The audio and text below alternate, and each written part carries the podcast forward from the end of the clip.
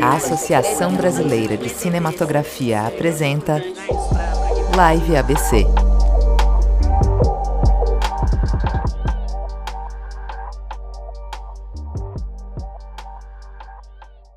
A Live ABC foi idealizada como espaço informal para a troca de conhecimentos sobre cinematografia.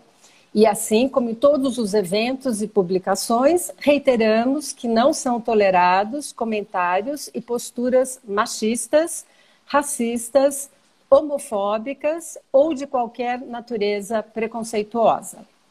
So I'm going to do that in English. Um, ABC Live was conceived as an informal space to exchange knowledge about filmmaking. And as in all of our events and publications, we reiterate that sexist, racist, and homophobic comments or any prejudiced nature are not tolerated. Okay, so um, uh, let's start by introducing Fiona for your for our guests. For uh, so Fiona Crombie is an Australian production designer based in London.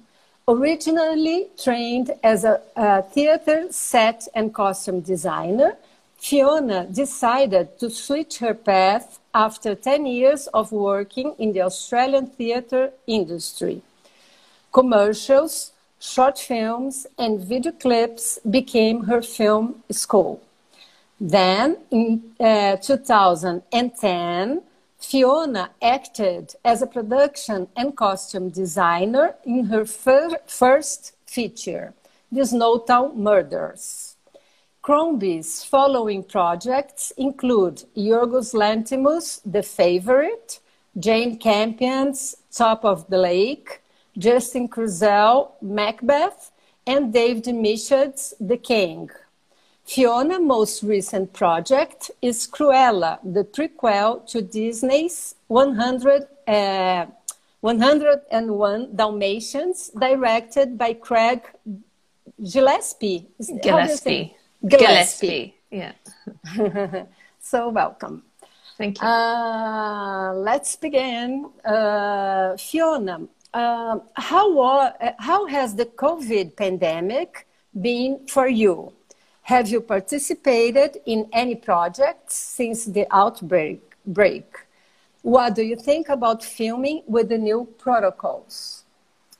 Um, I I, I, I was actually very busy before everything locked down. And so it was quite an interesting time because I was flying a lot just as everything, um, everything started to lock down. And so I really, I was flying through all these different airports and I was booked on quite a lot of jobs. And then all of a sudden the jobs all disappeared and the airports became very, very empty and then it was quite frightening you know we were all quite frightened and you know for our livelihoods and for our health and everything and um, during the lockdown proper lockdown here in london um, i actually worked on a i executive produced my first project which was uh, oh. for nick cave um, idiot prayer, prayer, idiot prayer which is a feature length sort of solo concert um, and so that wasn't designing; it was choosing a location, and you know, like.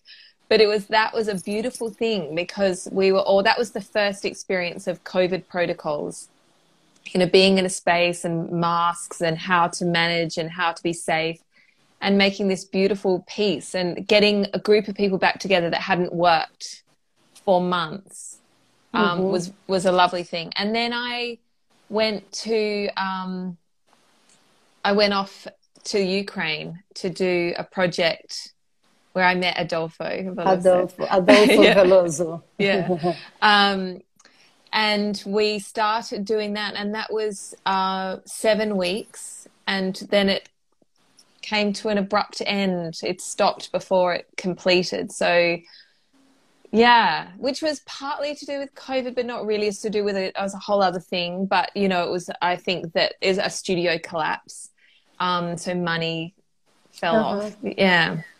Really? But yeah, yeah. But the, I mean, I, I don't know. So I haven't really worked in London with COVID protocols. I've worked, I've done a commercial as well since, you know, and that was um, in Serbia. So I've worked in Eastern Europe with COVID protocols and actually mm-hmm. found found it completely workable. I mean, I you get so used to the testing and you get used to all of that, but um, I think what is is worrying, yeah, wearing masks and you know sanitizing your hands and and keeping a distance and being mindful. And I think what I feel here, I'm about to do a commercial here, and I'm a bit nervous about everything being slow. I haven't had that experience in London, which is quite a slow place anyway, because geographically it's hard to get around. And if you need something quickly, it can be complicated.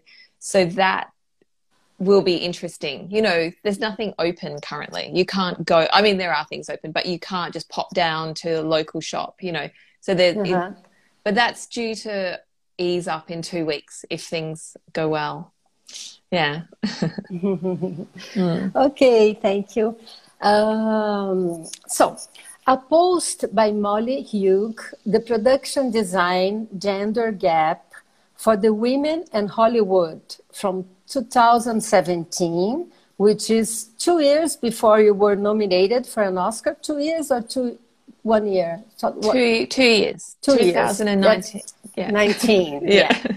It's from, yeah. from, the film is uh, 2018 and the Oscar yeah. 2000. Yeah, it was okay. 2019. Yeah. So this post that is uh, two years before you were nominated for an Oscar shows that in 89 years of the Oscar ceremony, only four women had won the award. And since the first woman was finally nominated and won in 1983, Anna Asp for Fanny and Alexander, there have been 170 production design nominees and of those, only 15 16% have been women. So, being a woman, what did you have to face working as a production designer in this in the film business? Uh, I don't know. I actually don't know. I mean, I, you know, I, I really don't know because I don't know how my trajectory would have been any different. You know, I feel like I've had quite a fast trajectory, really. You know, mm-hmm. I've only made my first film 10 years ago.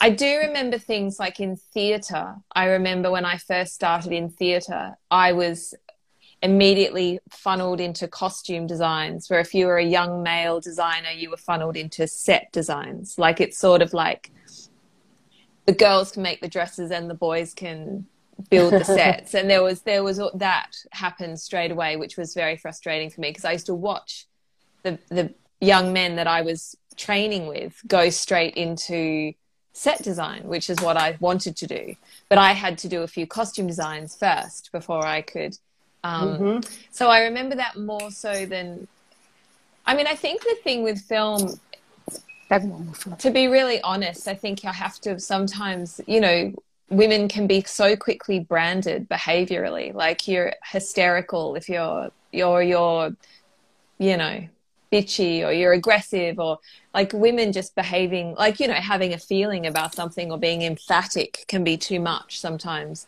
i think mm-hmm. that's mm-hmm. what i notice more than i sometimes have like i you know i remember once getting quite stern about something that i thought was just crazy on a film where we were mm-hmm. going around we were sort of pushing something that was never going to work. And i remember saying you know what? No i think we've hit a point. And i remember seeing all these people going oh you know and i was like oh my god. You know why you you know you're overreacting. But um i think it's that sort of stuff. And uh, to be honest when i work i'm surrounded by women. I, I have a lot of women in my departments and mm-hmm. I'm often surrounded by women in location departments, in pro- in production, um, less so in camera, you know, you know, but increasingly so over time. But you know, like mm-hmm. different departments. But so I sort of look around and I see a lot of women everywhere. So I, I don't know. I feel like um, I don't really think about think about it, but I do notice, to be honest, that I'm quite often the only woman on a recce bus. You know that I'll be doing the scouts and I'll be the only woman on the scout, and I'll be thinking, mm, be be nice if there are a few more women. You know, yeah. Okay. Um, uh, top of the lake, Truth, Mary Magdalene, The Favorite, Cruella, and we can also include Macbeth, have great female protagonists as opposed to most of her earlier work. Do you have any insights about this? About why I was uh, like have been attracted to working on the story later, yes. like you know more or, females, or why I did mean, it happen? Do you why do you think it ah. happened? It has happened. Well, because I honestly I think that most directors are men, and so they're making stories that. Um, so you know the story that Justin Kurzel was making with Snowtown Murders was about young men. He's he he talks openly about his own interest in um, toxic masculinity, and so he's very interested in male stories. Um, and then I was just really happy to get jobs. So I was just looking at, you know, like what were uh-huh. good jobs for me. And I, the thing is that I have always tried, I, and I think this is true, and someone might be able to say no, actually, but I haven't worked on films, even when they're masculine or more male driven stories that have exploited women or cheapened women. Um, I have been sent scripts at times where I have felt that the women were compromised in the story mm-hmm. or devalued, and I won't. I'm just not. Well, I'm not interested in that kind of work anyway. You know. Um, so, um, I think yeah, like early on, I was just happy to be working and working on anything that I things that I thought were quality. Yes, um, and then yeah, and then as time went on, I did notice, you know, that I, well, I mean, I am attracted to stories of, I'm, I'm attracted to stories about humans, really, mm-hmm, not necessarily mm-hmm. about the gender. Yeah. Well, I'm not just uh, saying that if it, it's good or bad. It's just, yeah, you know, yeah. those were wonderful films. yeah. the first ones that you made and are more like male protagonists. Yeah. And, oh, absolutely. But it, it just happened yeah. so that lately yeah. you've been doing lots of works with great protagonists, female protagonists. Yeah, yeah, yeah, yeah. so, um, how was it to design for you to design the sets of such great female protagonists? How was your process of understanding these characters? and the narrative flow and reflecting it in a visual concept in these films. So please, let's start with Cruella de Vil herself. Tell us whatever you are allowed to. I know, because... I'm quite scared. I'm nervous I'm going to say something. Um, no, I mean, the thing that's great about Cruella, which everybody knows, well, Cruella, the, our Cruella, um, is it's the prequel. So the great thing for me was actually about creating London in the 60s and 70s was fantastic. So, um, and then, yeah, it's her origin story. So we, you know, got to work through her, where she comes from and the transitions into her, who she is. Um, so it was so much fun it's a really i think i mean i have high hopes i hope everyone enjoys the film but um, i got to do amazing things and work on a scale that you know i i never i just didn't anticipate that i would be working you know i had like six sound stages at once you know walking around shepperton studios was um, it such you know, a huge budget it, right yeah well yeah i actually don't even know what the budget I should know what the budget was, but I mean, yes, it was big. It was a very big budget. It was bigger than I'd ever, certainly three times probably anything I'd ever worked with before. But, mm-hmm. um, you know, the process was always the same. You know, it's all the same. And there's always restrictions and there's limitations and you can't, you know, do absolutely mm-hmm. everything. But, um, I got to work with really fantastic, clever people who made beautiful sets. Yeah. Okay, and um, uh, so what are the difference when working such a big budget? Do you think that it's well? There's more people. There's a lot more people. There's more. You know, there's more. Everything just kind of grows. So you uh-huh. have more decisions and you have more things happening at one time and you have more people and but then you also have more possibility in a way because you you know i mean i had like, i'd never had sculptors like a whole room of people just sculpting it was amazing mm-hmm. you know so i could do beautiful cornices and you know stonework and things like that. And um so that that i mean and also obviously the other thing is that with having more money, but also a, a, film that has an identity, like a previous identity, um, is you have people investment. You know, people are interested in like they're coming and checking, and they want to know what's going on, and they want to make sure mm-hmm. that it's in line with you know where they're headed. But they really were very Disney. Um, and Mark Platt's company were hugely supportive of um, you know us and our vision and how we were working and they they were great. I mean, they really, and Craig as well. Craig has his way of doing things, and everybody just jumped on board. So, um, yeah, I think that's the thing. Just it expanded, but I very early on knew that I needed to have my particular process intact for me to be able to do the job. So I just went about it the same way I would go about a 20 million or a 2 million you know, with my little process so that I'm useful to everybody and I can answer all the questions and I can explain how I see it. It's exactly the same way I work on a commercial. Is it? So, um, yeah. Did you have more time working for Cruella or? Yes, pre- yes, I did. Pre-production? Yeah, yeah, we did. We had a lot of, we had well, I mean, we had a bit of a, a, strange thing happen where we pushed midway because of an injury, one of the actors.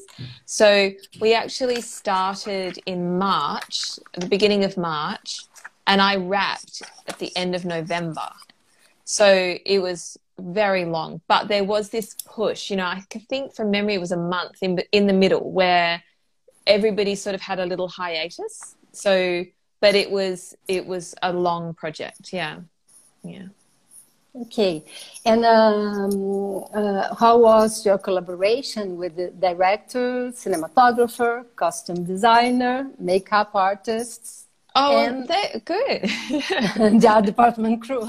oh, yeah. Um, well, I had, well, Craig Gillespie, and he was, uh, he was very uh, open to my interpretation and open to my ideas. And we, um, I have quite a lot of things in there that I can, you know, that I I know that I brought, you know, that were my mm-hmm. ideas particularly, which is nice. Um, you know, that I just said, oh, this would be a really nice approach to this and everything. And he's he's really he's really great. Like he's really he he and Nicholas had worked on I Tonya and the way that they um the way that they tell a story was, is very um, energetic and they've got a real approach that and very cinematic like the way that it is it's very wide they're seeing everything there's a lot of movement and i really loved that and so i was immediately kind of struck by how they operate. And they were so i don't know we just kind of had a very easy it all felt very easy to be honest. I mean I was initially quite intimidated working at that scale. And then I sort of, once you, I actually broke it down and realized that I had great people around me and a great mm-hmm. director and great, you know, just everybody was coming in to do their thing. I sort of relaxed. like I kept wondering if I was going to get fired at some point, you know, early on. But you know, you just think, how how am I going to pull this off? But actually, you have. I had all the pieces. I had an amazing um, supervising art director Martin Foley and my set decorator Alice Felton. And so I had a great team. Um, and then, you know, costume designer is Jenny Beavan, who's a hugely acclaimed and wonderful person. And um, and Nadia Stacey was there as hair and makeup, and she uh, had done the favorite with me. Mm-hmm. And so we knew each other. So we were kind of a tight little crew, really, for a big project, you know. Yeah. Okay. Um, uh, how close? Uh, how close do you work? I don't know if it's the best film to ask because I haven't seen it, but how close do you work to the location manager?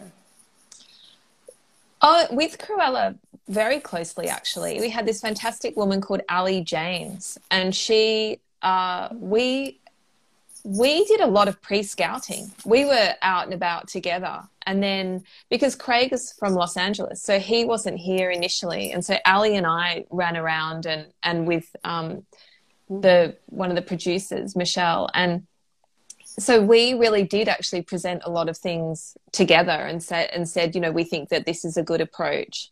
Um, and so I I mean, it, you know, it does vary from project to project. You know how mm-hmm um, closely I work. It also depends on you know the how many. There are there are lots of locations. So Cruella has a lot of builds, but it has a lot of locations, and so we were out in London a lot, um, and so yeah, we did. We we spent a lot of time together working through. Um, you know, in advance, actually, yeah.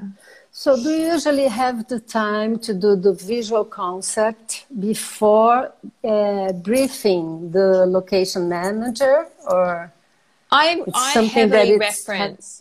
yeah, I always at the very beginning I do a huge amount of reference work and Im- with just collating images, and I work with a researcher who's and he and I will spend sometimes three to four weeks just referencing, and he will bring me thousands and thousands of images. He's phenomenal. Mm-hmm. And um, he, so often through that, all that, so I'll, and what I'll do is I'll separate that into sets. So, you know, I'll have a, a whole massive imagery for one particular set. And, and through that, what I'm looking for, it, it will emerge. So, and that's on many many levels like you know that will be the look of the location or it'll be the palette or you know just themes things will just keep coming through through mm-hmm. repetition through i keep kind of picking a particular thing and mm-hmm. um and so then i do give those so you know i remember giving a, you know a pack of things to ali to say this is the kind of thing that i'm looking for for you know this particular set so um yeah, I do do that. Sometimes I, like I say, I mean, the favorite was a different story. The favorite, I inherited that location. I mean, I Hatfield House was booked because of the, the way that it works here in this country. With you know, people, these big houses make money off tourists. So you have to schedule if you want that house. You have to schedule according to their availability. So mm-hmm. the favorite had to fit into a particular window. And so I looked at that house with Yorgos a year prior to us starting to shoot the film. And we also went to Hampton Court as well, and we did a walk around. But I, I mean, I, we knew we were shooting there. Partly also because they're the only house. There's very few places that let you use naked flame. So to have candlelight, we had to. There was only a handful of places that worked. So in that instance, I had, almost, I mean, there are a couple of other locations for the favorite, but the bulk of that film was there. So that was that was already set. Yeah. Okay. Um, so, what makes you accept or refuse a project? Um, well, I always just immediately go to the director. That's probably number one director. Mm-hmm. Um, and then I I also think about, and then I always look at where it's shooting, like what you know how it's going to work because I have a family, so I've got to you know think of those my family and how that's all going to work. Like, you know, are they going to want to come for a holiday to Romania, or you know, are they how are we going to make this thing happen? Um, and so I and, and yeah and, and so I, I factor in that stuff like you know like I immediately I'll go oh it's you know a year and a half in Beijing no I can't do that now in my life with two children. Um, mm-hmm. And then I, if it looks like it's kind of logistically good for me, then I will just I will look to read I will read it and then I will just feel I mean often what I'm looking for at the moment is I don't want to repeat myself. I really want to try new things and um and so I'm looking for great scripts. I love great I think because I was a theater designer as well, like I love great writing. So I want to read you know scripts that I enjoy that I want to flick through and really you know I'm engaged by the story. But the big thing for me I think is that I would I'm I really want to try new things. I just want to have different experiences. Yeah.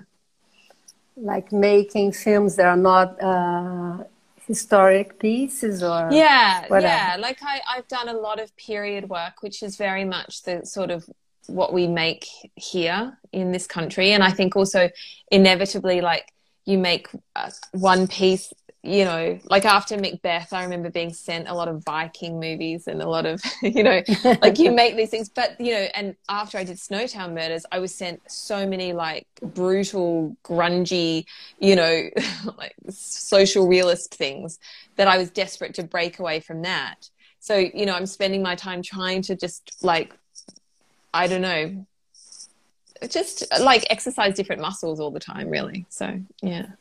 Yeah, that's interesting.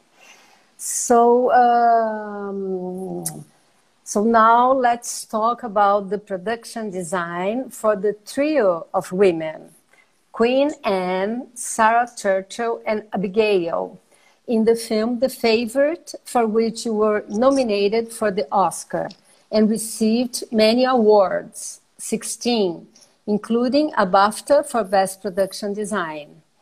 This award was shared with Alice, Fe- Alice Felton, who is the set decorator for The Favorite. Uh, so, how important, uh, Fiona, how important is the set decorator collaboration for the production design of a film?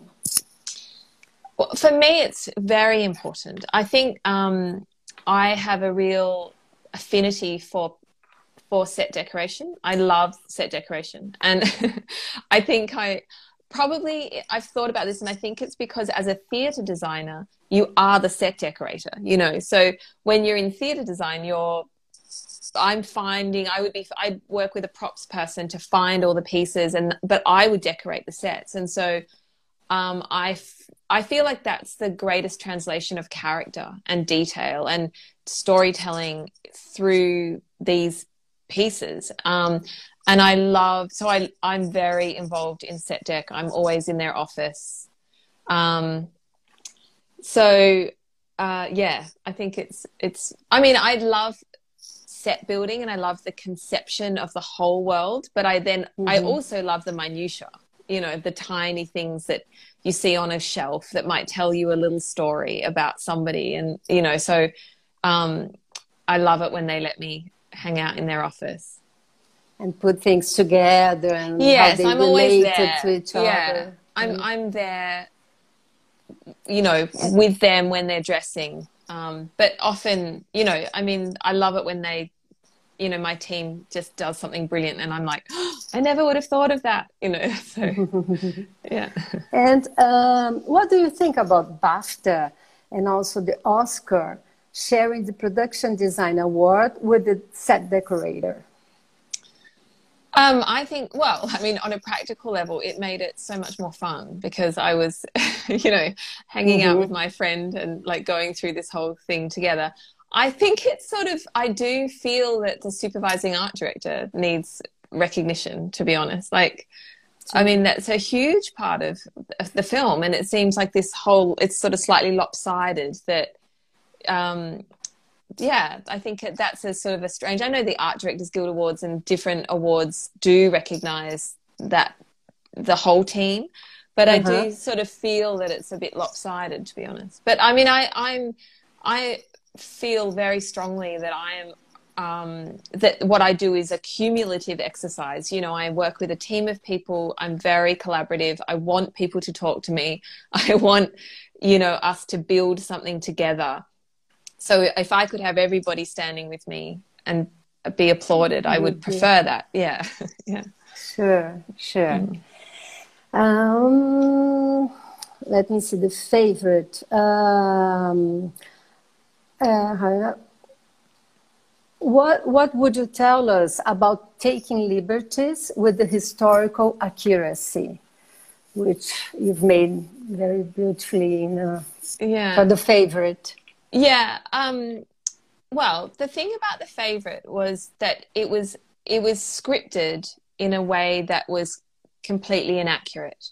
So there are numerous things that are that didn't exist at the time. The best example being the wheelchair. So in just in purely academic terms, they, they didn't have things like wheelchairs. They didn't have a birthday cake. They didn't have there are a few particular things. And so what we I did early on was I spoke to Yorgos and said, you know, like, did you know that this wasn't around? And um he was like, I don't care. You know, that's it's more important to tell the to tell the story in a way that has um the emotive beats and you know the importance of those elements for the script and and the relationships. It was very important for her to have a wheelchair for the storytelling. So you know historical accuracy just sort of went out the window. As soon as that was said we just kind of moved on. But then so then what happens is you become what you have to do is then work out a way to make them feel um, for the world to feel complete. I didn't want to make it that anybody thought about these elements. You know, I didn't want anyone to to question that there was a wheelchair there. In, in a way, the period was really like I don't know. I, it was.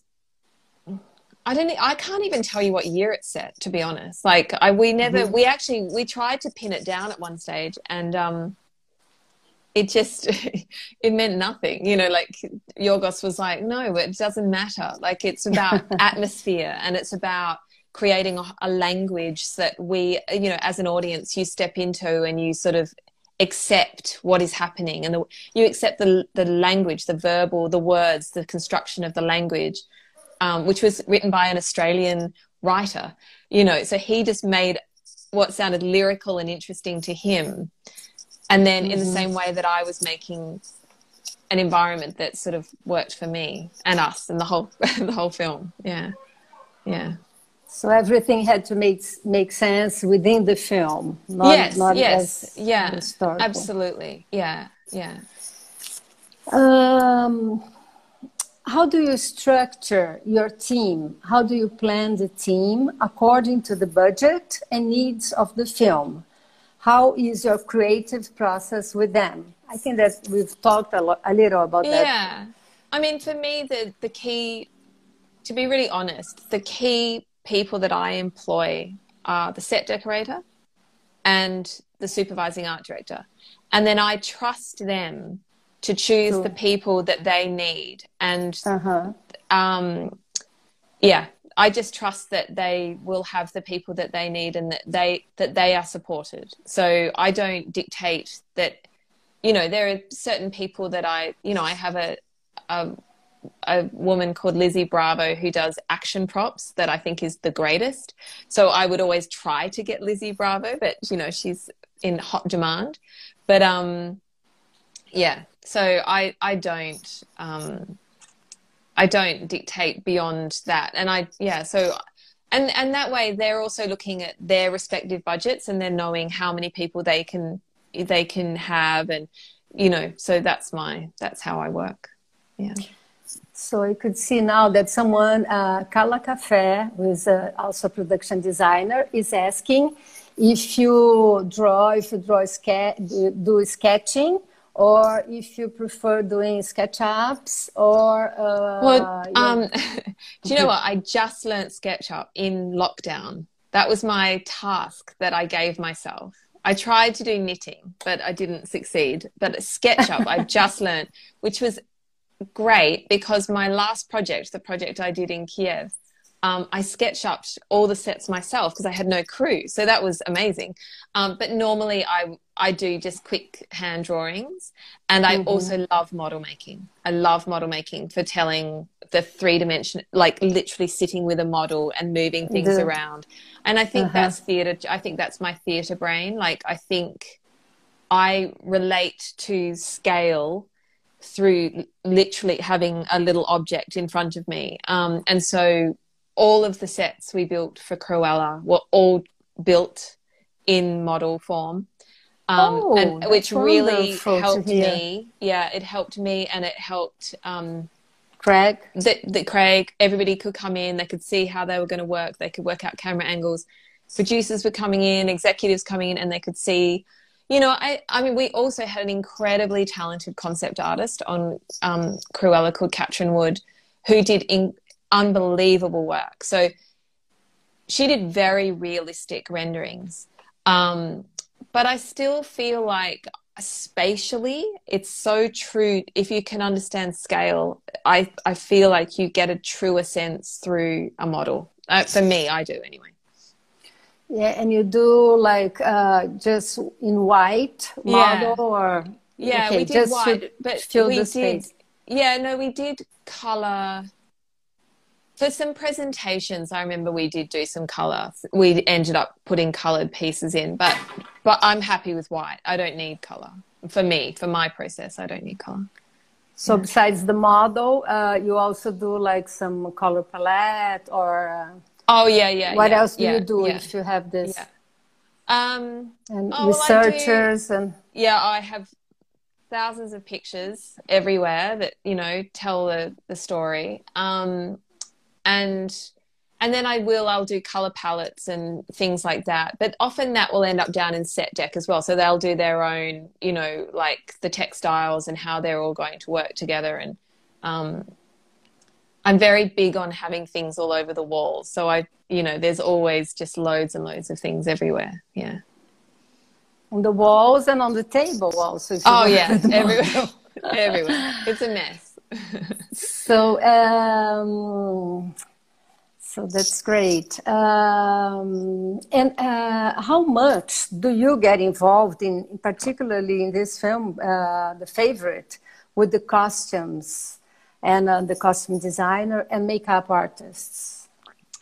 Well, Sandy Powell um, and Yorgos had really come up with their concept of the costumes. Um, before I was even involved, I think. So they had this idea of the monochromatic, the black and white costumes, and then having the the denim for the servants. Mm-hmm. And so I would go and visit Sandy, and you know we would talk about her fabrics, and she would show me things. But essentially, my one of the things that was quite a, a nice challenge for the favorite in as much as it was a different challenge was I knew that I had a location that was real and that and then we had these very stylized a very stylized concept and that I had to bridge them and bring them together so that they felt like they existed in one film. And so there were you know I really sort of was inspired by the sort of discipline of Sandy's work. So we ended up only using gold fabric the whole way through the film you know in all the in the royal court. And we we were just very concise with our palette like it was very very tight so that there was a restraint that then allowed for sandy's palette you know her limited you know her limited palette as well. Um, and and it sort of pushed the aesthetic so that it was slightly stylized you know it wasn't a totally naturalistic. Um, yeah. And so so that was kind of how it worked with Sandy because Sandy, like I say, I I came into the project after her, and then Nadia Stacey, who did the hair and makeup, she's very collaborative by nature. I mean, she's always coming in with you know I'm making this and I'm doing this, and do you want to see you know? So we we you know bounced various things off each other, but um, yeah. Mm. Okay, and uh, so and where did you get all those tapestries that you have? Well, some of them, are, uh, quite a lot of them are there, and then where we filled them in so that like, everything was covered. So we actually had them painted. I have a fantastic painter here who's mm-hmm. made he did. I first met him for Macbeth, and mm-hmm. he did the chapel, the beautiful chapel paintings um, for Macbeth, and he also worked with me on The King, and he so he painted the tapestries, and you can't tell. I mean, you cannot tell what's the, yes, the tapestry. They're wonderful tapestries. Yeah, yeah, I know. And uh, did you did you draw them before he did the painting, or well, just I for research? A, well, uh, we have a graphic um, a graphic artist who created them, so she sort of put them together and there's some like she did these really clever little things like there's little narratives the one that's on the door that you know the secret passage door is this whole she created a whole little story about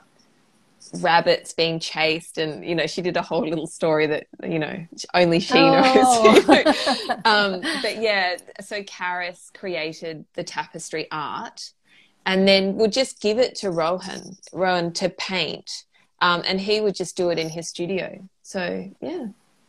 Oh okay.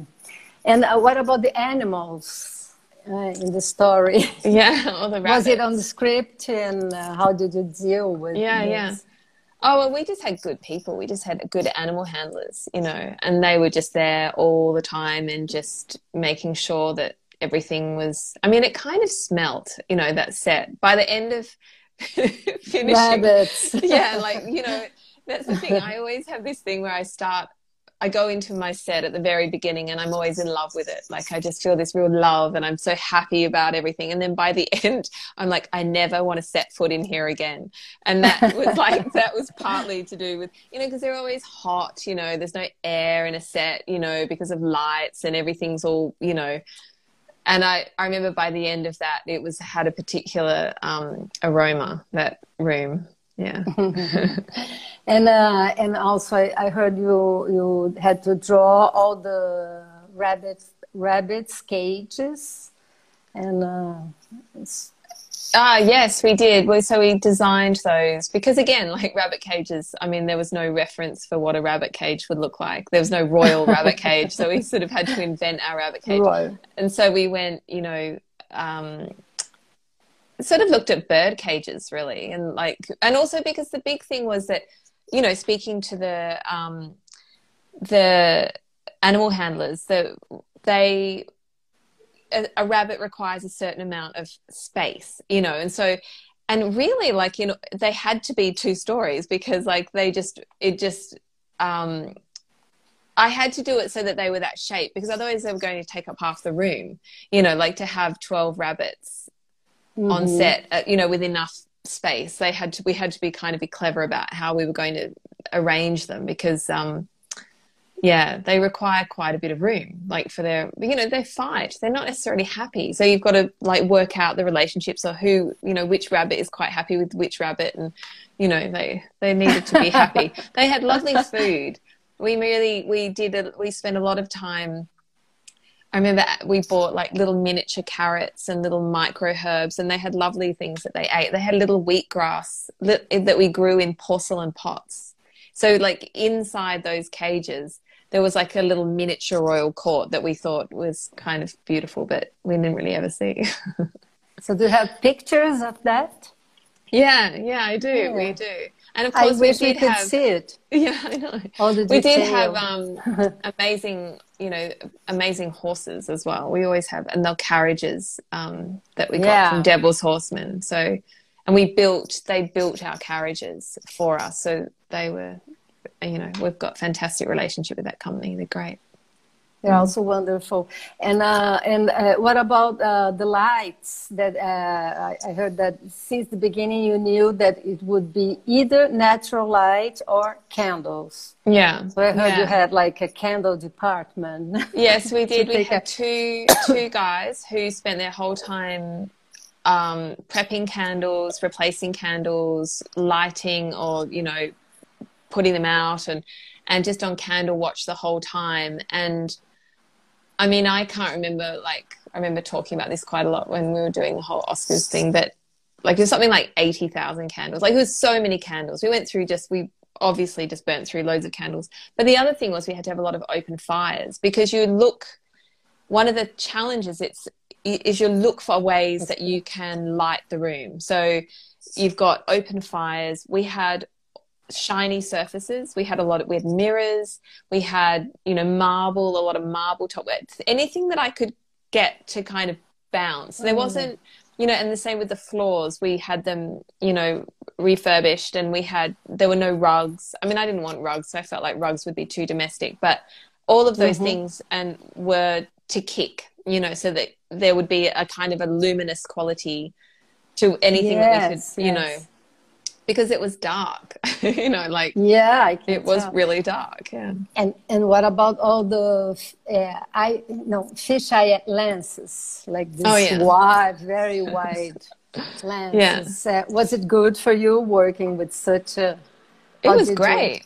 No, it was great. It was great because you rarely. I mean, it wasn't just that. I remember loving the fisheye lenses, but there are also these fantastic whip pans. So you'd have these great shots where suddenly they would turn around and look the other direction. And I just thought, I, I'll never, this will never happen. I've never had this happen before. Like, you know, everything up until that point had been, you know, kind of beautiful cinematography, but not necessarily so mobile. And, you know, where you're really seeing the spaces and it has that kind of mobility. And, um, and I do think that's really one of the reasons why the design has been so celebrated is because it was seen, you know, like, yeah, it, you know, I mean, I think if a different approach to the cinematography, perhaps it would look like more like a normal costume drama, really. Like, I think this, the cinematography pushed it out in a way that, um, it it could be appreciated differently, which is fantastic. Because that's the thing is like sometimes we do this work, but for the and I'm not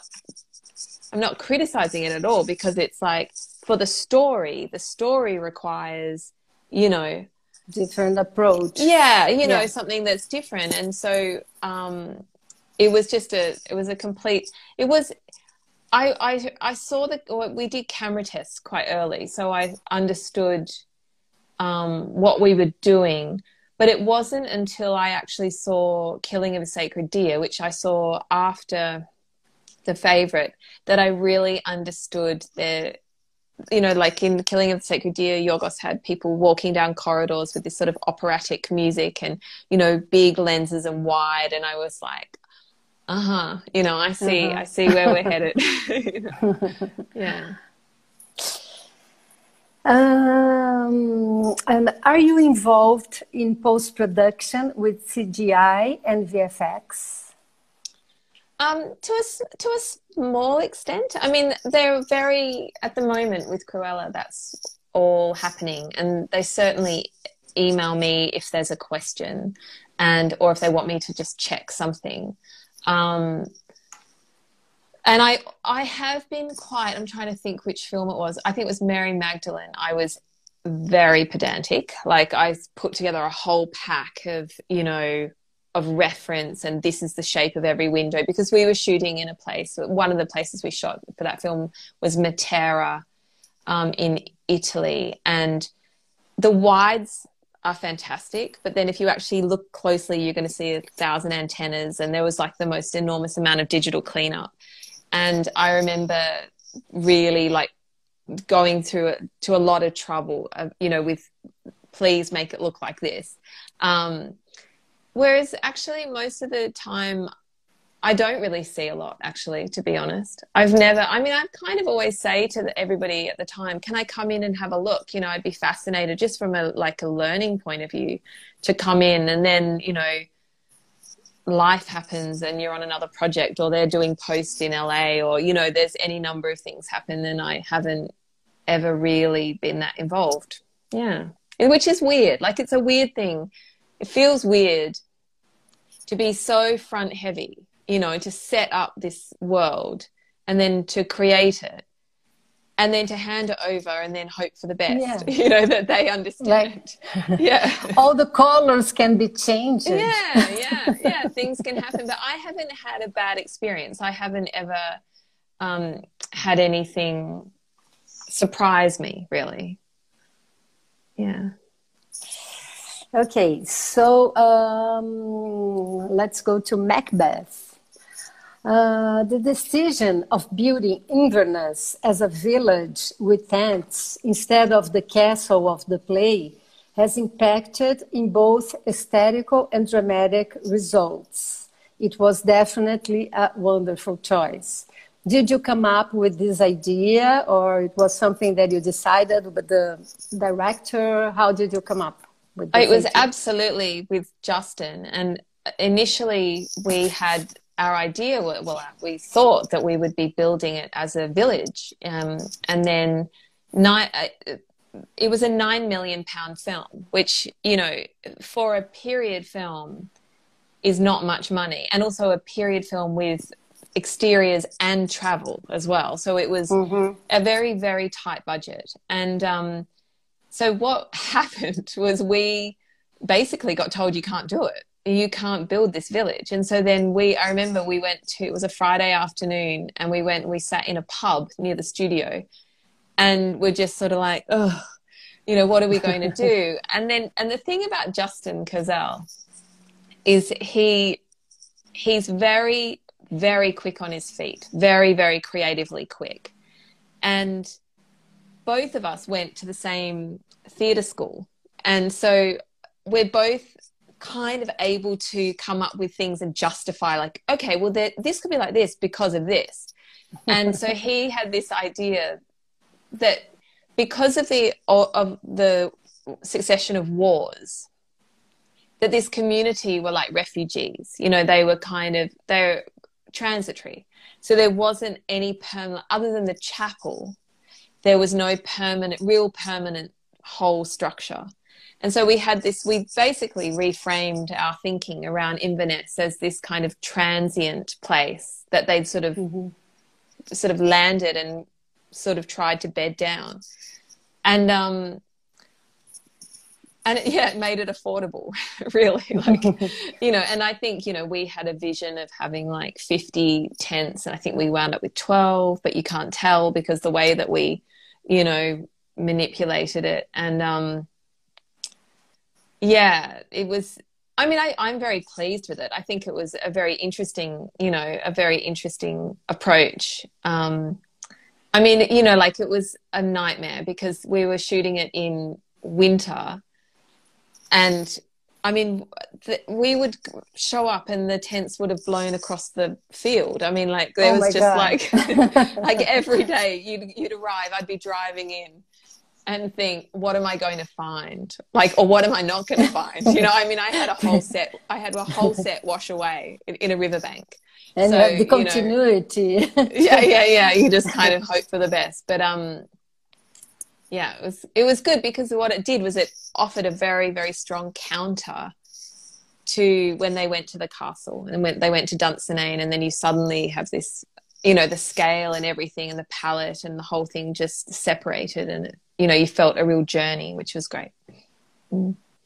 It's beautiful. I just love the production design for Macbeth. It's, it's really one, well, all of them, but Macbeth.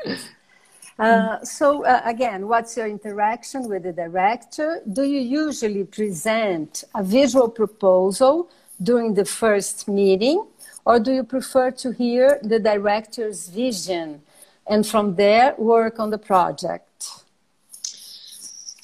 Well, most of the time, um, now I I present my vision and i mean that's actually most often because that's an expectation that i will come in with um, come in with some work done and you know i can hand you know offer up my ideas um, having said that i mean craig I, I got cruella without presenting one thing thank goodness um, you know, like that without was great. presenting. Yeah, without... I didn't. No, we had a didn't. lunch. Yeah, we just had a lunch in LA, and we just well, he had lunch. I had a.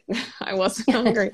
I didn't know we were having lunch, um, and we just chatted and we hit it off. You know, we just hit it off as people, and he just took the leap of faith, and that has happened to me. Top of the Lake was like that. Um, there's been a couple like that that I've just I've just been lucky. They've just given me the job. Um, I remember Mary Magdalene though. I I had worked with Garth Davis on um, Top of the Lake, and um, he offered me Mary Magdalene, and I remember actually feeling weirdly uncomfortable that I hadn't offered him a document because I felt like, how do we know that we're on the same page? You know, whereas at least that's one of the positives of, even though the the, the documents can be such a roll of the dice. You know, like you're you can yeah. get it wrong, and then suddenly they mm-hmm. don't. The director just says, "Oh, you know, you're not on my wavelengths" or whatever. The thing is, I and I say this. I said this to a director recently you know the onus is on you as a director to to realize that i'm nimble like i my job is to morph constantly to go into different um, to read a different script and react in a different way or to work in a different so um, yeah. you know just because this is an initial impulse doesn't mean it's the thing that you would ever get on a film uh-huh. so um but yeah i do and i mean i i know that the reason i got uh, the favorite was because I presented a document that was very clear and very resonant of the film that we made. It oh. hit it hit upon things that I think were important to Yorgos. Like it was very I remember I had a lot of images that were very spare. There wasn't a lot of furniture. There was a lot of there were a lot of corridors. They were quite empty um, the scale the, the, scale like i had lots of images with tiny little furniture or you know with a huge bed next to it and i was very interested in the kind of the the mismatch of scale um, and so i think that one that one worked that document worked for me so for for the favorite you, you did prepare a document yes. before yes. meeting with the director yes. yeah okay. yeah yeah okay. no i mean i most uh, did, did he ask you for? Oh yeah, yeah, yeah, yeah, yeah. I mean, they sort of most of them do. I mean, I just I'm trying to think. I mean, Craig didn't, but that was because I was flying. I was I was in transit. I you know it was just one of these things where like while you're in LA, let's meet up. Um, mm-hmm. And I didn't have time, and I think I probably said you know to my agent, I don't have time. Uh, you know, I can't remember, but yeah yeah, it's hard. They're hard, those things. They're hard. Oh my God. Yeah. um, and um, uh, about, uh, I know that it applies to, to Macbeth. How is your interaction with the producer and the art director supervisor when making budget decisions? Like, well, yeah, I mean, that that particularly was very tricky because we were very um, that was very hard for us. Th- that's actually probably the toughest it's ever been for me with a budget because what happened with that film was, you know, it's scripted as two castles and landscape, but it was budgeted as a as a London-based film.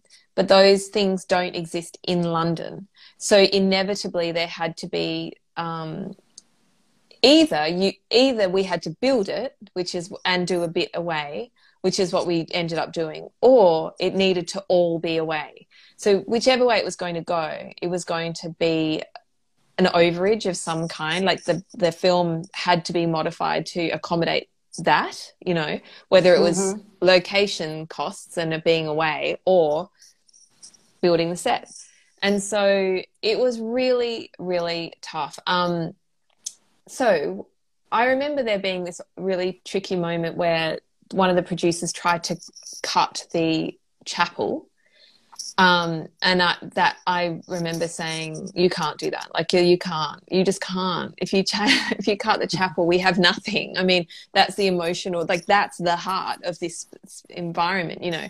Um, but it was pretty desperate at times on that film because it was just so low i mean not you know i hate to say low budget because like, i mean people when i say 9 million is low budget people say oh you know that's just you know how can you say that 9 million sounds great? And it is great but it for for the demands of that story you know we had horses and armor and you know you know we had yeah. swords and mm-hmm. all sorts of things. I mean it's and travel. The big thing is travel. Um so yeah. So i mean so what i always do is i really lean very heavily on my supervising art director for budgeting because i have not come up through art department and i don't I have never been trained to do a budget, to be honest.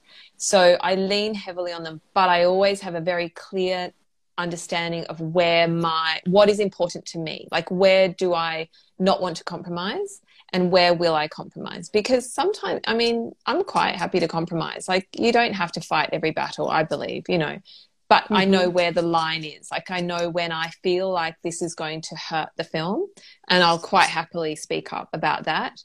Mm-hmm. But you know, I'll maneuver around that. But so, I mean, I, I yeah, I mean, I, I will always be talking to producers and and the supervising art director about. Um, you know where we can cut things i'm quite practical like i like i get really excited when i get to be very practical so like i'll make practical decisions but like i say I will also say no at times. I think you're, this is to the detriment of the film. I think you'll, oh, you'll, you'll regret it, you know. Yeah. Like for the chapel, uh, yes, Macbeth. Yeah, you know, yeah, absolutely. This is, this is really important, and it's yeah. such a beautiful set. So yeah, yeah, yeah.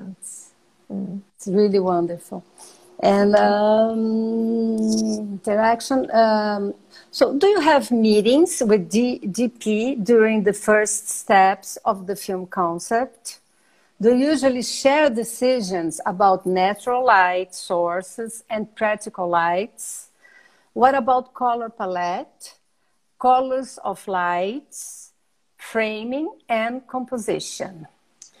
Yeah, I mean, sometimes, often what we'll do is we'll share reference, and you know, the DPs will collect their own reference that is very much about mood and you know, kind of sources, lighting sources, or um, framing. Um, I mean, on the project that I just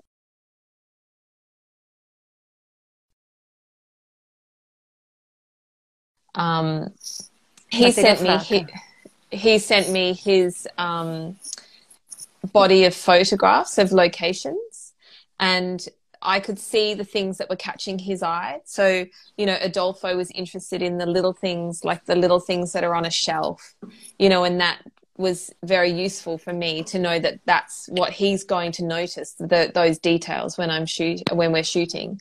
Um, yeah, I mean, like I say, I usually just share what I've discovered and we just sort of bounce back and forth. I've never really had a situation where I had any form of disagreement with any DP, you know.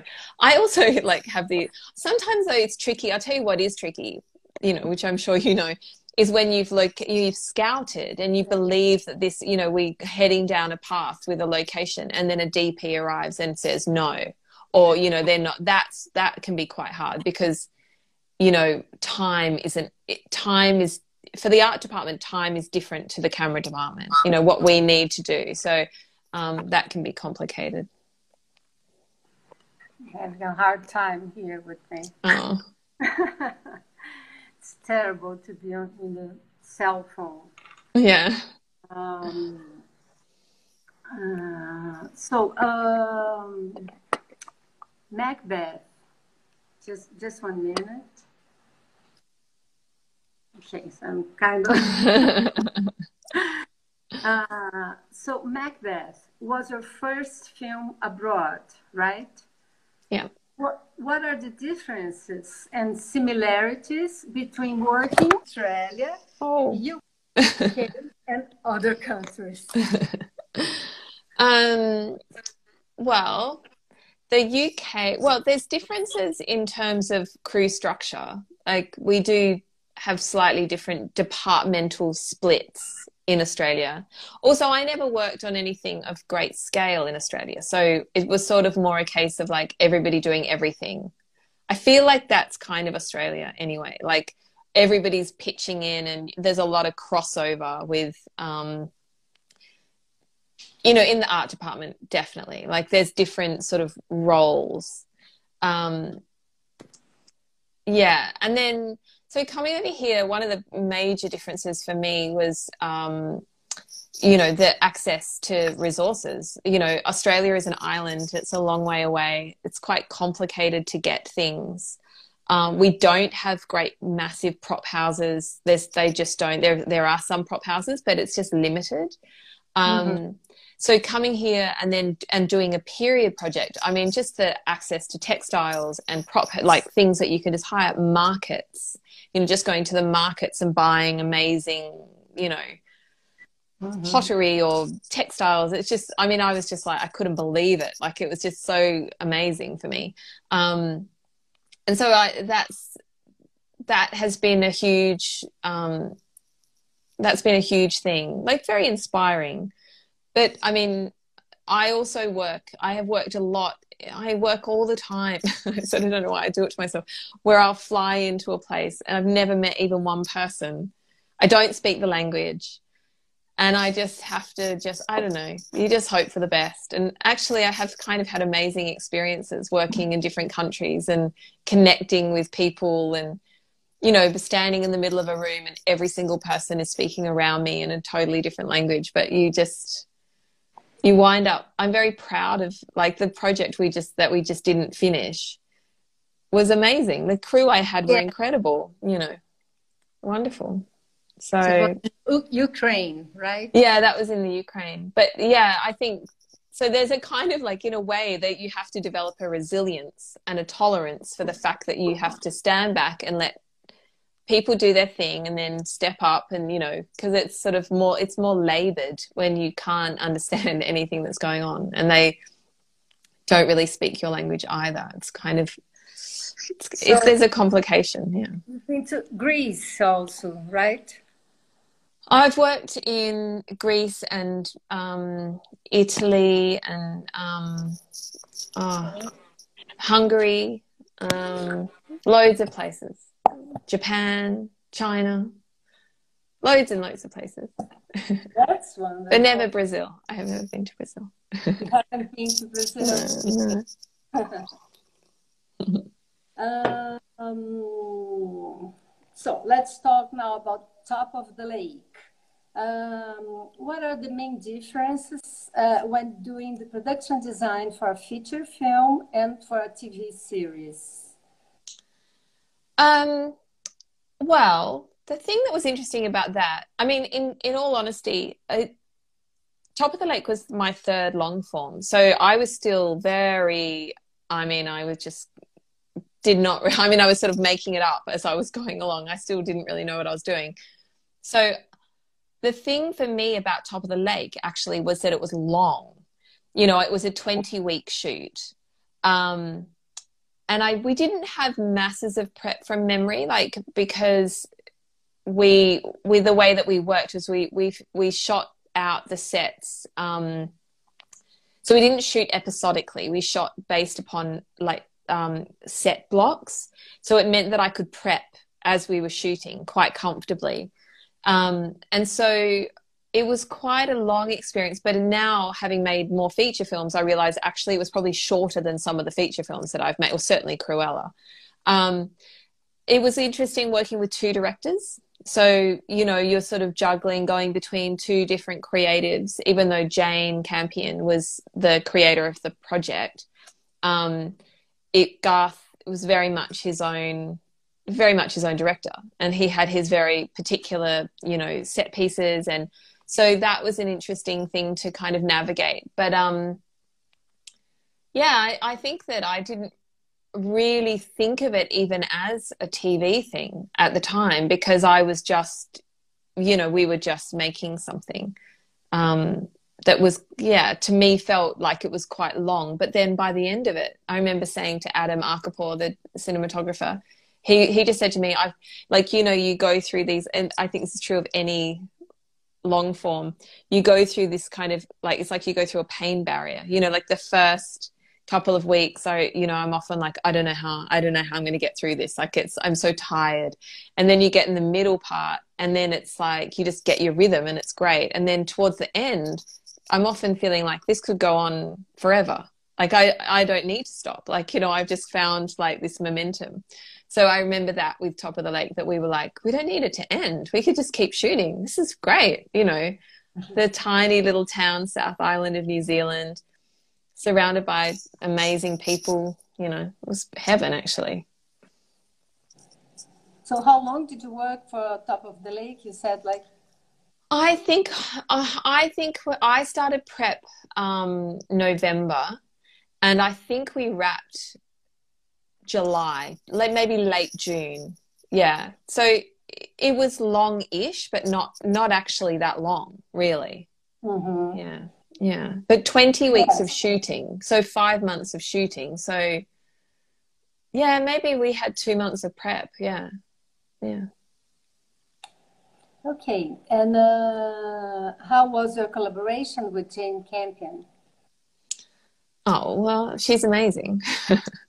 she's, I mean, she's a just a wonderful person, and she um, she was very trusting of me. I had really no real body of work. I had just done Snowtown. That was the only thing anyone had seen, and I had just started prepping my second feature when she I got the job for Top of the Lake. So I was really an unproven film designer. Um, and she, we just connected as people, and she, um, she's very, she's a very inspiring human, you know, just in how she operates on a set with the crew and with people and with actors, but particularly just in how she, her, her approach to, you know, what is how to spend your day how to live your life and how to spend your day. I really loved that. And so i mean she just we we went around together and we looked at locations and we just had similar feelings about places and then she just really let me do my thing and follow my impulses to be honest i don't I don't remember it being, I mean, again, I didn't really reference. I didn't know to bring, I didn't do any kind of pitch document or anything for Jane. I didn't know I was meant to. So we just had conversation and we did do i remember doing some referencing through as we were coming up with ideas for the sets but i was more inspired by the location i hadn't the south island has a very particular kind of um, look and just in terms of environment but also in terms of architecture and the way that people have built their homes and the spaces and i had never been there so i was like soaking the whole thing up and then interpreting it and embellishing it. And um, she just let me do that really. Wonderful. Um, so uh, let's talk a bit about Snowtown Murders now, which was uh, your first uh, film. Um, so you've told me you were pregnant of your second child when shooting your very first film, Snowtown Murders, in 20 no 2011. How did you balance parenting, moving, and then afterwards moving to another country and your career? So this is a question that I would make even if you were a man. yeah. so. um, uh, well, what we've done is we, I've been, I mean, I'm really fortunate because I have a very supportive husband. And so when my film career started to um, take off and, and became something that was going to be internet had the potential to be international um, he we owned a small business and he stepped away from the small business and he looked after the children while I went to work. And we traveled together as a family as well. So uh, for a, a, lot of years we were quite I mean it was hectic but there were we were on planes and we were together. Um, and they yeah so when i was doing jobs like so when i came to do macbeth we were still living in australia but they would they were in australia for a part of it and then they came over and you know for a long part of it. And and that was fine because the children were little you know and they were quite mobile and it was all fine. And it, then we made a decision that we needed to be more static for the sake of you know their their education. Um, and so we decided to move to the UK um, with with the idea that then I can bounce around like I can go into different and I mean to be honest my husband bounces around as well at times we sort of tend to juggle because he's a commercials producer so he travels quite a bit so it's a real juggle. I mean, and also the other thing that we made a decision quite early on about was to not overthink anything. Like, certainly not. you know, like I might get a script and it says, you know, oh, it's in Canada. And you can go down a path of going, how are we going to cope? Like, how are we going to make Canada work? And then the next week you find out that, well, you didn't get the job or, you know, like, or, or like they, it's pushed or whatever's happened, you know, so nothing's real until it's real. So we have tried to be quite um, pragmatic and relaxed about but also the other thing that's you know of course children are endlessly changing. And so each project has had different requirements, or the children have been in a different place in their lives. So, you know, things sometimes things are, well, actually, I mean, they've never been overly tough, to be honest. They're very, my kids are, they're pretty great, you know, like in terms of, I mean, my daughter said the other day, ah, you go away, you come back, you know, type thing. But, I haven't actually been away for a long time. Going to Ukraine was the first time because I had been very still, you know, doing Cruella and then, you know, a few for a few years I haven't actually traveled that much. But it is um it is it has its complications. But I maintain um I absolutely maintain I wouldn't have the career I have without having had my daughter, you know, my children. But because I remember having this thing happen where I like I just shed my um I used to be quite someone who really really overthink things and really labor and you know like is it good enough? Is it right? Is it you know and i would spend all this time like thinking and thinking and like so i'd sit there with a theater model box just trying like you know just thinking too much. And then when you have a child or children like suddenly i don't know like there's not enough time to think too much. Like i had i became more intuitive. This is what happened to me. I'm not saying it would happen to everybody else but i remember just kind of going i don't have time to be so intense about myself. Like i now i have all this other stuff going on and so i'm much um i'm i think i'm more confident i'm quicker on my feet i'm i'm more capable i think and so, like, I kind of get a bit, I know for a fact, I do know of an instance where so I got told that I, if somebody had known I had children, they wouldn't have given me the job. And they told me that after I had the job and I was working and they were very pleased with the work I was doing. And I was so struck by this comment and I couldn't even re- react because I was like, you know, like those things that are said and you just kind of get like your body kind of goes into like shock, but I couldn't say anything. And um, I remember afterwards on the drive home, I thought, God, I wish I'd said, you know, I don't think I'd be in this room unless I had my kids. My kids actually, they help me every day because they also help me switch off. So, you know, I, am better for the fact that I'm a better designer. So, um, yeah, yeah. Oh, that's great. and um, and uh, so, uh, how did you feel about? So, let's talk about uh, Snowtown Murders now, which is a very interesting film. It's a very violent film. Yeah. But uh, and it's a great film, and uh, and the design is also um, very interesting for the for the story and and so on. Uh, so tell us, tell us about uh, a little bit more about the process, the visual process of the film. Um, and yeah. The... well, the thing is that was interesting about that film was that we filmed it very close to where the events actually happened, and so those the the locations were um, in Davoren Park, which is very close, and so we went and I found again like an it was having access to a lot of location scouting.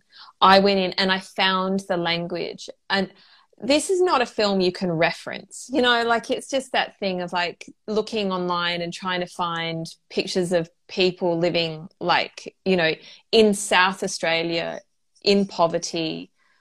I mean, it's like they just, it's too gen, like any search engine it's too general like so it was very important to go and see how people really were living and um, and I learned a lot from that. Like people who had never had a permanent address and now were in council housing, or people um, just the state of the houses that they were in that you know like all of that stuff was i i would never i i'm so glad i didn't just go this is what i think it is like we actually learned through being in those houses and speaking to people um, and then we found the locations and all the people that are in that film, with the exception of two, the, the lead actor, and then one other person in that film is an actor. Everybody else is from that area. They live down the street from where we were shooting. Yeah, they did a lot of, they did very involved um, audition process and, and um, workshopping. Like the lead actress is not, I mean, she's not an actress, well, she's now, but she wasn't an actress. She was just a local person. And so there's an authenticity to those performances that's uh-huh. remarkable, and which is why I think people find that film so unnerving and so frightening, is because nobody looks like an actor. And in some ways, a lot of them are telling their own story through their what's happening in that film. Um, and so for for me, like it was an amazing experience to be immersed in that community who were unbelievable. Like they were so happy to have us.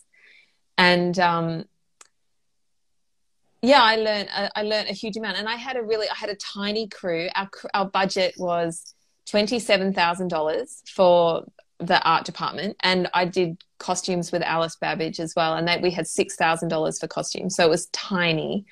Um, but we um, you know, we it was the type of film that you could drive down the road and find an old sofa and put it in the van and drive off and put it in a set. You know, it was the kind of I mean, every single item of clothing was from a charity shop and everything was from, you know, we were reclaiming things and, you know, moving things around. So um, you could do it cheaply for sure. Yeah. Talking to neighbors and getting some objects. yeah, yeah, yeah. Yeah. Mm-hmm. Okay, and uh, you told me, which I thought that was very interesting, that uh, you were all happy at that time making the movie and you didn't get involved with the. So tell us. Yeah, I know. I because I, I that's the thing. Like when people talk about Macbeth, I mean not Macbeth, Snowtown. I um I my memories are so good. Like they were it was so happy. We just had the best time like like such a wonderful group of friends and I think we didn't have any real expectations either. Like we were as I say we we're away from everybody. So we're in this little community.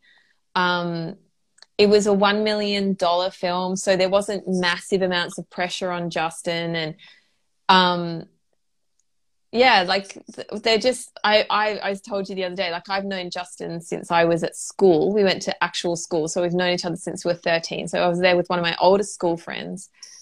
The costume designer co-costume designer is one of my oldest friends. You know like we just i don't know. It was a very happy time. We just spent the whole time laughing. Everybody it seems crazy but it probably was a way to deal with it you know yeah because it's heavy yeah. it's really heavy material and we would sit there i remember doing this workshop. It was a camera test kind of before we were shooting, and they did a, a scene around a, it was like a rehearsal dinner. And people just started telling their stories of the, you know, sexual abuse in the, in the, um, in the region and like at the school and at different places and families and just, uh, I mean, it was harrowing and real. And these are people just telling their stories of this is what happened to me and this is what happened to my child. And and we were witness to that. But these people were people that were also going we're going to make this great we're going to make a film and we're going to have a good time. And they were ice skating and they were having fun. And i don't know it was a real like a you know it was a really amazing I've had some amazing experiences. Like Dead Europe was a similar thing where we got invited into places I would never have been expected to be invited in my life. And I learned so much, which is obviously one of the things that's extraordinary about what we do for a job. You know, you're given entry yes. into cultures and communities that you wouldn't necessarily have access to. Yeah. so, uh, so we decided to do it backwards. So now I have the last question, which is, um, let me see, how did you get in the film business and how did you become a production designer? Why, why did you go for um? Yeah, well, the um, I am second generation. So I, my father was a film director, and I did grow up uh, visiting his film sets and being fascinated, like really genuinely fascinated by the set building. I didn't even know what it was. I didn't have, I didn't know what the title was or anything, but I remember going and he was working in Australia and in the 80s there were quite a lot of um, period uh, TV series, and so he made some of those. He made some. He made feature films as well. But I remember being. I loved opening the doors and seeing that it was just plywood, you know, with supports, and just thinking, you know, and seeing that this, um, this the quality of the scenic art and and greens. I was. Oh, I loved all the fake gardens and all of that sort of stuff. Just was really exciting for me as a child. Um, but and then I when I was about 16 I did work experience on one of my father's films but actually that had the opposite effect that put me off because I would go to work with my dad who was the director and the the art department would already be there. And then are you right? Yeah. And then I would um, no, no, leave. I would leave work with my father and then the art department was still there. You know like they just never left. It's and i remember somebody saying to me if you want to have a personal life don't have it you know don't have a career in the film industry. Like not in art department anyway. And i was like oh okay. So then i decided not to be um i didn't really want to do it for a while yeah and then i became a theater designer because i i um i wanted to apply for film school but in australia i was too young and so um, I applied for theatre school and then became a theatre designer for 10 years. Yeah.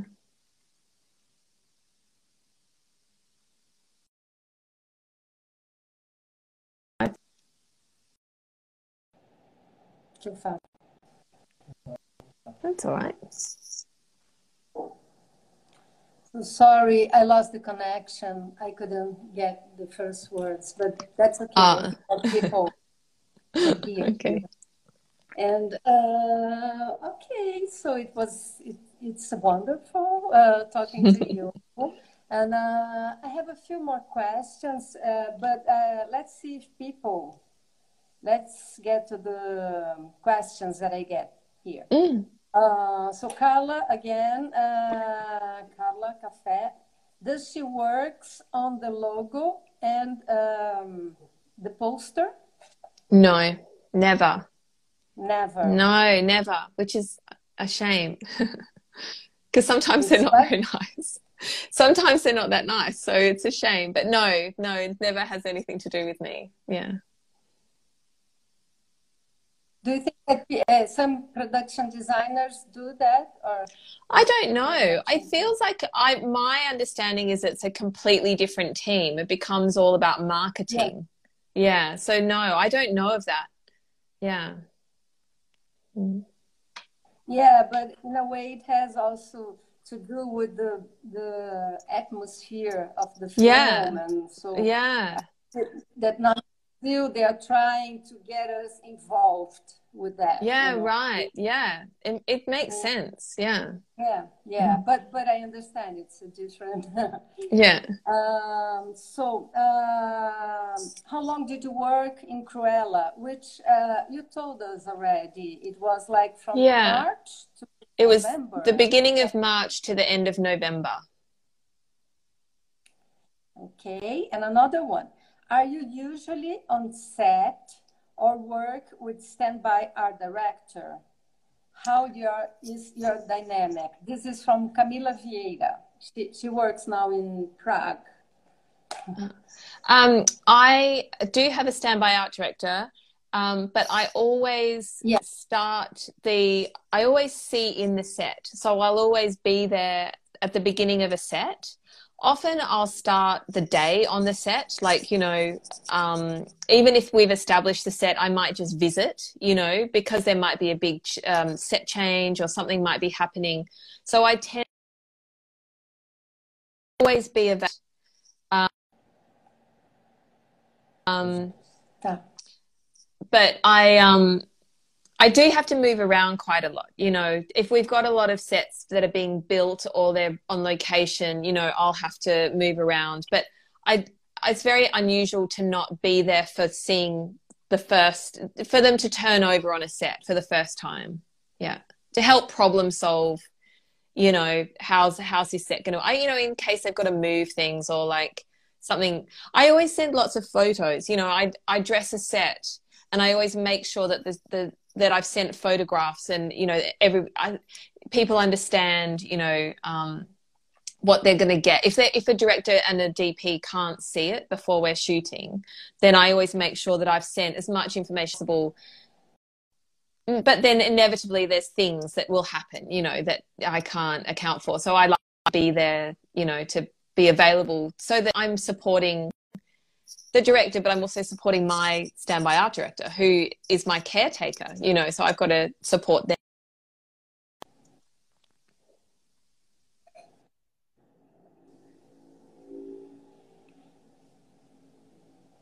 So I'm still losing. Uh, I lost the connection again, but and uh, I have a few more questions. But we have to- Um, Just one second.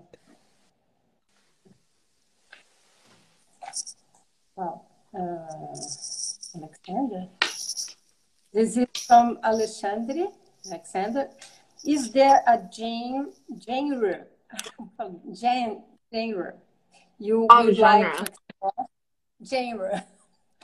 You would like to Um, explore better? Well, I'd like to do something in the like for the future. I've got now got to charge my phone, so excuse me as I just now try to work out how to charge my phone somewhere. Yeah, that's what. my phone's running out of battery. Hold on. Good luck. Yeah. You can watch me duck down here. Here we go. There we go. Um I would I mean yeah, I'd like to do something future, I think. But I'd like to do a western, like a proper western. Um what else would I like to do? I don't know. I mean there's lots of different there's lots of different things. I mean the big thing for me honestly it was a total pleasure to go and do something contemporary that was set in Macedonia. So that felt like a, a fresh thing for me. So as long as it's a good story, I'm interested. Yeah. And uh, Vinny Book, well, uh, on Macbeth, talk about tents and the materials you use for the. Well, we Okay. actually we got a lot of our materials from India. Um, we got a big shipment of things, and also actually a lot of things from. Um, I'm sure it was Hungary. We got some interesting things from. There was a, a great person doing a lot of vintage fabrics in Hungary that we got things from. Um, but yeah, I remember getting a lot of like waxed um, fabric, interesting waxed fabrics from India.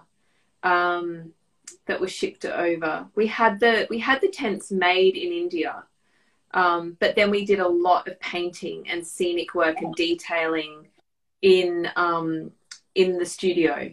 They were very heavily. They had a lot of age and paint put on them because they they weren't a great color when they arrived. Yeah, yeah.